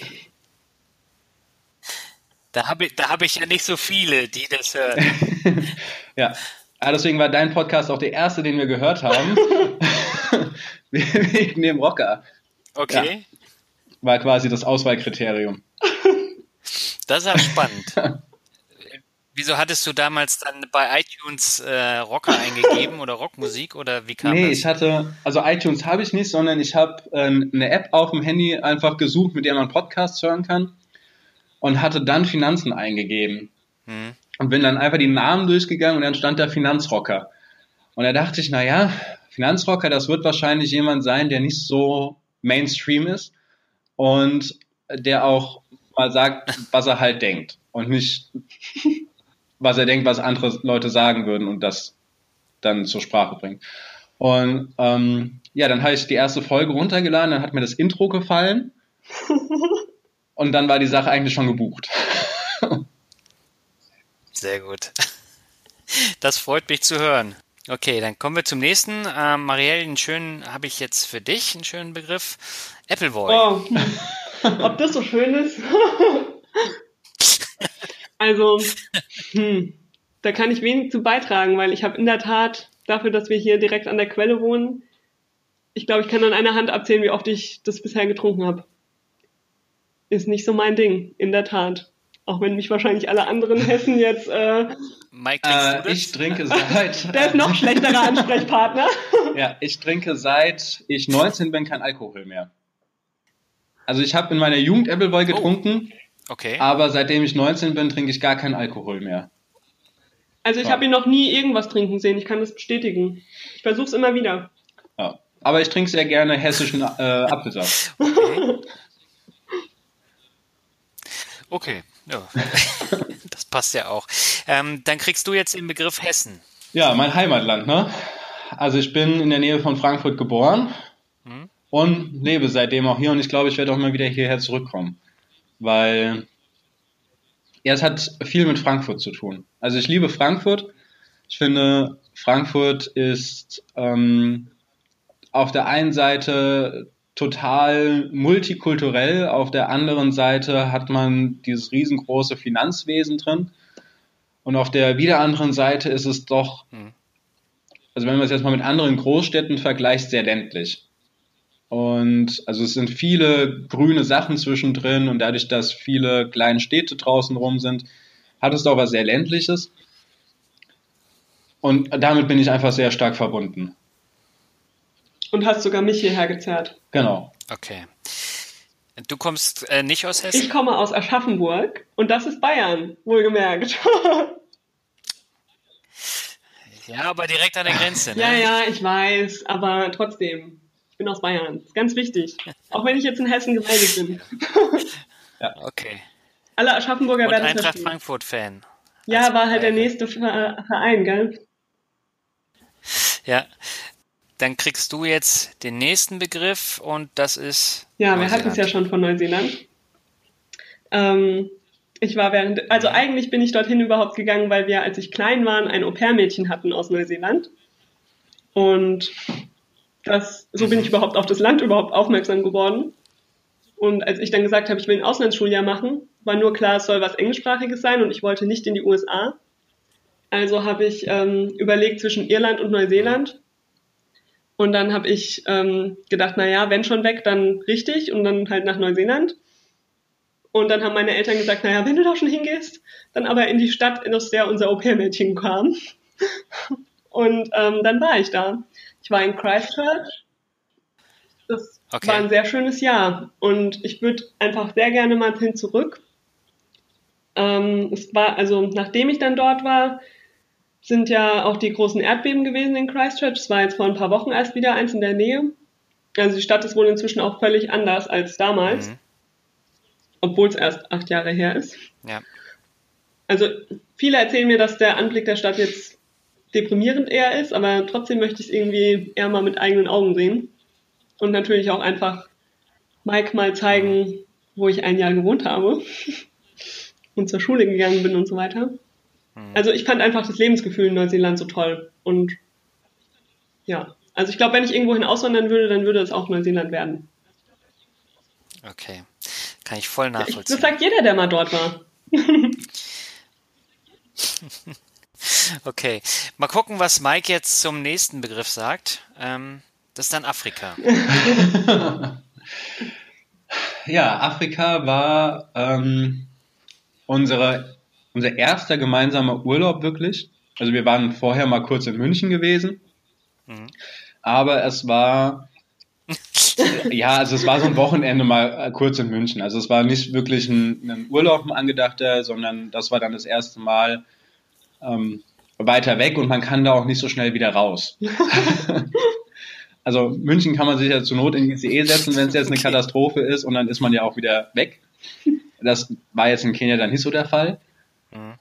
Und äh, für mich war es einfach eine sehr bereichernde Erfahrung. Nicht nur aus den Gründen, die ich in, ähm, im Blog geschrieben habe, sondern eben auch zu wissen, okay, äh, ich kann mit Marielle wirklich sehr gut und auch wenn da kein Internet ist und kein Telefon und äh, niemand anderes zum Reden, weil sie alle irgendwie nicht die Sprache sprechen, die wir sprechen, äh, kann ich mich mit ihr sehr gut unterhalten die ganze Zeit. Mhm. Und das war eben aus der Hinsicht sehr, sehr schön. Und momentan steht allerdings kein weiteres Land auf unserer unmittelbaren Reiseliste. Da sind jetzt aus Afrika. Da sind jetzt erstmal ein paar andere Kontinente dran. Naja, vielleicht mal Südafrika. Ja, aber nicht so direkt. Also momentan steht eher Asien ganz hoch im Kurs, wo ich unbedingt halt mal hin möchte und ähm, jetzt Australien, Neuseeland eben im nächsten Jahr. Mhm. Okay. Marielle, der nächste für dich ist Glück. Glück. Hm. Ein schwieriger Begriff. ähm, ich glaube, ich hatte Glück, dass ich Mike kennengelernt habe und dass wir ähm, irgendwie doch so gut harmonieren, ohne dass es schwierig ist. Ähm, und ansonsten glaube ich aber auch, dass man sich Glück einfach erarbeiten muss, weil das ist eben auch das, ich glaube, es fliegt einem nicht zu im Leben alles. Also klar kann man immer mal Glück haben und Pech haben, aber wenn man dran arbeitet und sich bemüht, dann kommt das Glück auch zu einem. Ist so mein Gefühl. Also die ganzen Leute, die immer nur da sitzen und sagen, oh, ich habe so ein Pech und mein Leben ist so deprimierend, da denke ich mir immer, nee, wenn ihr was macht, dann kommt das Glück schon. Und das ist eigentlich so die Erfahrung, die ich in den letzten Jahren auch gemacht habe. Und das ist eben aber ganz stark durch Mike beeinflusst, weil er mir so dieses, diese Einstellung eigentlich auch mitgegeben hat. Und deshalb hatte ich wohl Glück, dass ich ihn kennengelernt habe. Sehr schön. Und um den Sack jetzt mal komplett zuzumachen, kriegt Mike als letzten Begriff Hochzeit. Passt perfekt. Äh, Weil die Steilvorlage. Etwas, auf das ich mich sehr freue im nächsten Jahr auch etwas, was momentan für sehr viel Rede, Diskussionsbedarf sorgt. Also nicht nur zwischen Marielle und mir. Ähm, da prallen eben gerade wieder zwei Welten aufeinander, da prallen unsere unterschiedlichen Charaktere aufeinander. Marielle ist da sehr gerne organisiert und strukturiert und zwar sehr frühzeitig. Und ich mache Dinge halt lieber erst dann, wenn sie nötig sind. Mhm. Ähm, was da eben auch nochmal wieder zu Gesprächsbedarf führt. Und also ich bin unfassbar gespannt, wie es am Ende sein wird. Ich habe ja schon so meine Vorstellung und ich, ich bin echt gespannt, wie es so in dieser Situation sein wird. Dann nicht gerade so beim Standesamt, aber wir werden ja frei uns trauen, äh, zwei Tage später wie es da dann sein wird, ne? wenn die Familie dabei ist, wenn die Freunde dabei sind, ähm, wie es in dieser kleinen Zeremonie dann wirklich sein wird, da zu stehen. Man hat das schon so oft gesehen im Fernsehen, man hat das so oft gesehen in Serien, in Filmen, immer wird dieses Thema aufgegriffen und immer wird da ein Tohuwahu drum gemacht. Und ich bin gespannt, wie es dann sich anfühlt, wirklich in dieser Situation zu sein und da zu stehen. Ja, das waren noch jetzt äh, schöne schließende Worte, oder? Sehr schön. Ja. ja, Marielle, Mike, hat mir eine Menge Spaß gemacht mit euch und ähm, ihr werdet jetzt lachen. Wir haben die zweite, zweitlängste Podcast-Folge jetzt zusammen aufgenommen. Was? Wirklich? Wow. Also die letzte, die Ja. ich von dir gehört habe, die war ja schon sehr lang mit 80 Minuten oder so. Ja, aber wir haben jetzt 82 Oh, okay. Minuten. Ja. Gut, dann. Ja. Ah, Der, Einzige, der das getoppt hat, ist Alex Fischer. ja, okay, aber der redet ja auch sehr viel und sehr schnell. Sehr gerne. Das ist Ja. äh, Turbo-Beschallung dann. Und die 90 Minuten, die, die waren äh, schon sehr kurzweilig. Ja. Also, mir hat das auch Ja. sehr, sehr viel Spaß gemacht und es hat sich gar nicht so angefühlt wie jetzt 83 Minuten, sondern viel, viel kürzer. Ich glaube, ich habe Ja. so das Bedürfnis, eigentlich noch weiterzureden. Ja, aber ich glaube, dann wird das dann irgendwann zu Ja, lang. dann hört keiner mehr Und zu. Aber ich glaube, wir haben viele Punkte angerissen. Ja, aber wir haben viele Punkte angerissen und ich denke, die Leute, die jetzt großes Interesse an eurem Blog haben, die werden äh, bei euch mit reingucken und euren Weg dann auch äh, weiterverfolgen, weil ich finde ihn ungemein spannend und man bekommt da auch sehr viel von euch persönlich mit und ich glaube, das ist jetzt nochmal was anderes, eure Stimmen dann dazu zu hören und mir hat es eine Menge Spaß Uns gemacht. hat auch sehr viel Spaß gemacht. Ja, definitiv. Sehr schön. Dann wünsche ich euch erstmal alles Gute und wir hören dann Ja, voneinander. ebenso. Und vielen Dank. Ja, vielen Dank. Und bis bald mal. Tschüss. Ciao.